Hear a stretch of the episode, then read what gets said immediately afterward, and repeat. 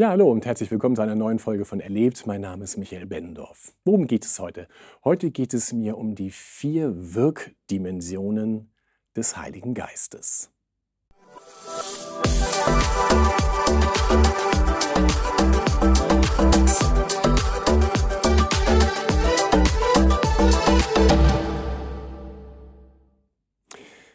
Wirkdimensionen des Heiligen Geistes. Was ist damit gemeint? Damit ist im Grunde genommen gemeint, dass der Heilige Geist im Kern auf vier unterschiedliche Weisen wirkt, die aber doch eigentlich untrennbar miteinander verbunden sind. Und ich will dich einfach mal so heute mit einladen oder ein, reinnehmen, dass du auch für dich schaust, Mensch, wo ist eigentlich der Geist Gottes in meinem Leben am Wirken?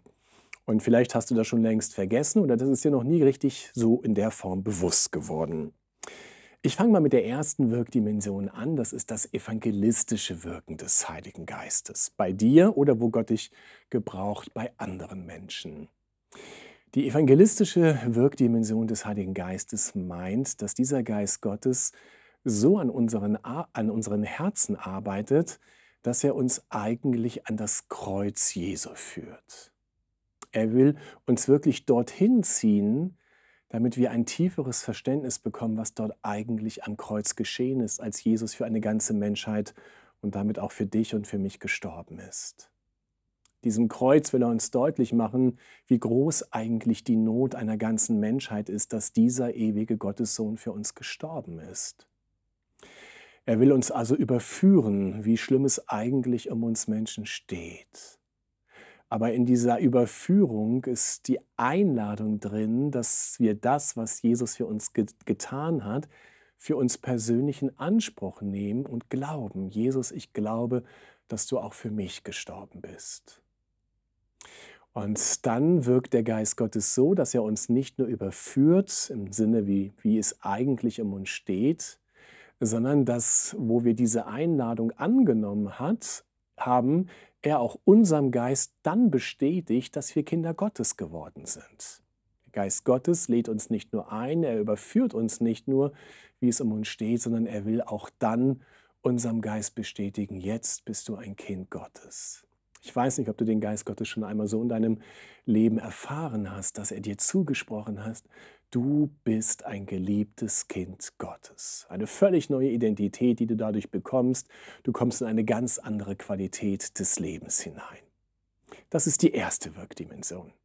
Die zweite Wirkdimension, die nennt man oftmals die organisch umgestaltende Dimension. Man könnte auch sagen die verwandelnde Dimension des Heiligen Geistes. Wenn er nämlich in dir Wohnung genommen hat, dann ist er nicht irgendwo passiv schlummernd so in dir drin, sondern dann ist es sein tiefes Anliegen, dass er dich immer mehr verwandelt in das Ebenbild Jesu.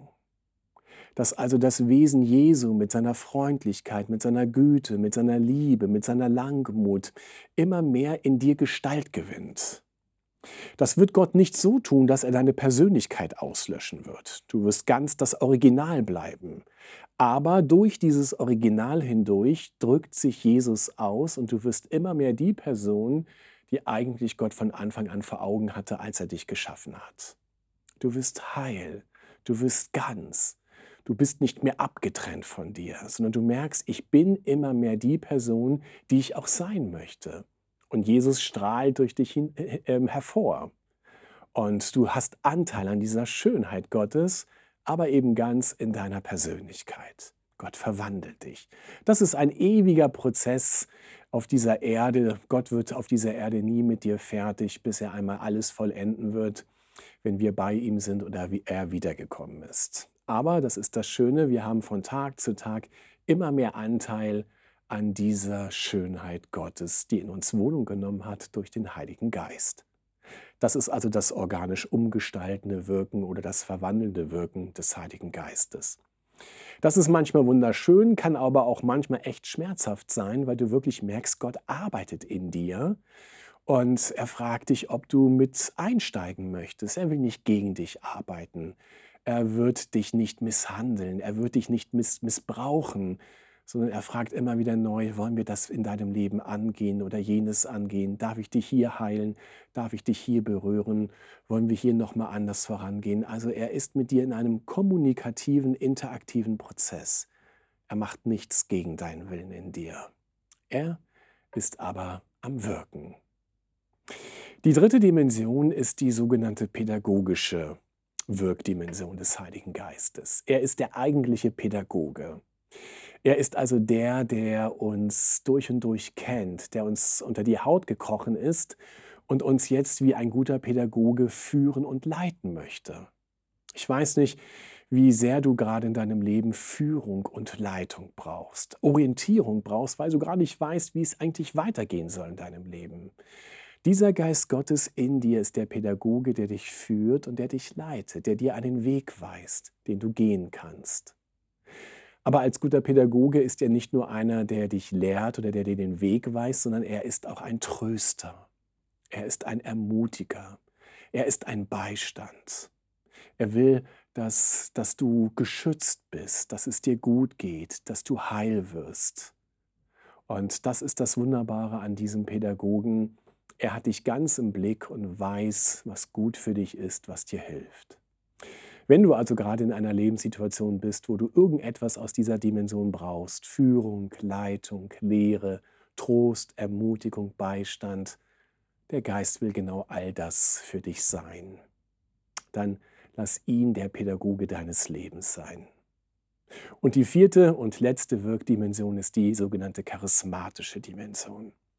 Der Geist Gottes, der in dir leben möchte, will dich begaben, will dich befähigen mit Fähigkeiten, die über die natürliche Dimension hinausgehen. Es sind Geistesgaben, die er dir geben möchte, Gnadengaben, also Geschenke, die du dir nicht verdienen kannst. Vielleicht begabt er dich in besonderer Weise im Gebet, in der Prophetie, in der Heilung, in der Lehre, in der Evangelisation, in der Barmherzigkeit, in der Diakonie, wo auch immer. Das sind alles geistgewirkte Befähigungen und der Geist Gottes möchte dich darin beschenken. Du sollst mindestens eine Gabe, aber vielleicht auch mehrere haben. Wo befähigt und wo begabt dich der Geist Gottes? Welche Gnadengaben hast du? Was hast du festgestellt, was er in dir freigesetzt hat oder was er gerade in dir freisetzen möchte? Gib dem Raum, er möchte dich beschenken. Er möchte dich gebrauchen. Diese Gnadengaben, sie sind Geschenke, aber sie sind auch Geschenke, dass du sie einsetzt zum Wohl von anderen Menschen. Und das nicht nur im Kirchen, im Gemeindekontext, sondern überall da, wo er mit dir unterwegs ist. Er ist mit dir unterwegs. Egal wo du bist, der Geist Gottes ist in dir und will dich gebrauchen. Das sind also die vier Wirkdimensionen des Heiligen Geistes. Die evangelistische Funktion, die verwandelnde Funktion, die pädagogische Dimension und die charismatische Dimension. Vier Dimensionen, die echt Kraft haben, die köstlich sind, die genial sind, die etwas haben von der Herrlichkeit Gottes. Meine Frage so an dich, wo ist der Geist Gottes gerade in besonderer Weise in deinem Leben am Wirken? Wo braucht er noch dein Ja? Wo möchtest du ihm Raum geben? Wo möchtest du sagen, Geist Gottes, lass uns doch das angehen? Oder wo spürst du, dass er dich fragt, darf ich das in deinem Leben angehen?